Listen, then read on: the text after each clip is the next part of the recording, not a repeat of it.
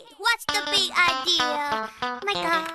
这是一座美丽的城堡，里面有一个神奇的时间隧道，它可以带我们穿越时空，游览于各个不同的梦幻世界，可以在时间的穿梭里往来环游世界，可以认识许多伟大的历史人物，并从他们身上学到智慧。热气球 Radio 有声故事隆重推出上下五千年，听历史讲故事，尽在热气球 Radio 有声电台。晚清迟暮，清王朝自顺治帝入关以来，经康熙盛世、雍正严治、乾隆十全武功，达到了天下大治。但是目光短浅的官吏们只看到了本国的盛世、邻国的依附，却没有发现远隔万里之遥的欧美诸国发达经济。自是其国威日振，疆土欲固，朝野上下皆傲然自大。视外国一律为夷，自称天朝，闭关自守，而吏治败坏、贪污成风，使中国由强逐渐向弱转化。乾隆末年，来中国以通商为名的英国特使马嘎厄尼，在乾隆帝那儿没有捞到好处，他们并不死心。经过多年处心积虑的探索，他们终于找到了撬开中国大门的钥匙。他们从罂粟花当中提炼出一种有毒的麻醉品，经火煎烤，散发出一种香味儿，使之吸之迷迷腾腾，精神兴奋，像是一种享受。一旦上瘾，很难戒掉。这便是臭名昭著的鸦片。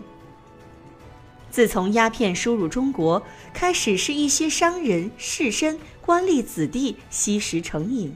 后来逐渐扩大到一般的平民百姓，士兵当中也有一些吸上瘾，特别是士兵被外国人耻笑为“双枪士兵”。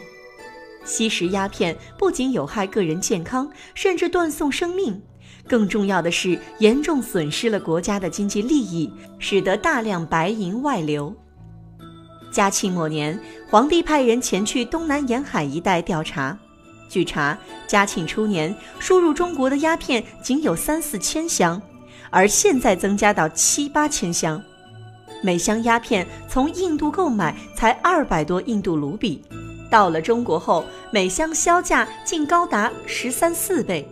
如此暴利，使得英国商人想尽一切方法向中国倾销，而中国的一些不法贩子勾结腐败的官吏。狼狈为奸，组织了鸦片输入销售网，使鸦片源源不断地输入中国，中国的白银就滚滚地向外流去。由于白银外流，银价上涨，铜币贬值，使得百姓生活愈加痛苦。嘉庆末年，朝廷已经处于内忧外患之中。嘉庆帝责令两广总督进一步查明鸦片的来源及走私的情况。并采取有效措施，两广总督逮捕了一些鸦片贩子，找到了鸦片贩卖的据点，同时也了解到了鸦片贩子偷运鸦片所采用的各种各样的卑鄙手段。此事上奏朝廷，嘉庆皇帝甚感吃惊。为确保国家白银不再外流，缓和农民的反抗情绪，巩固大清的统治。嘉庆帝与诸大臣商讨禁烟办法，然而嘉庆皇帝已经是有心无力之人了，禁烟措施还没想好，竟于嘉庆二十五年秋天撒手人寰。其子继承王位，这就是道光皇帝。道光初年，禁烟办法仍然实施不得力，鸦片的输入有增无减，白银也是成倍的往外流。中国的社会经济开始了急剧的变化，鸦片使得中国的综合国力遭到了严重破坏。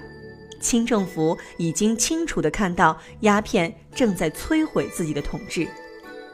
面对此状，道光帝决定采用汤金昭的建议，诏令林则徐为钦差大臣，节制广东水师，赐尚方宝剑。有先斩后奏的生杀大权，前往广州禁烟。道光皇帝又特赏林则徐黄马褂，许他在紫禁城骑马，并且严厉地告诫穆彰阿等人：从今以后，若仍有主张持禁，严惩不贷。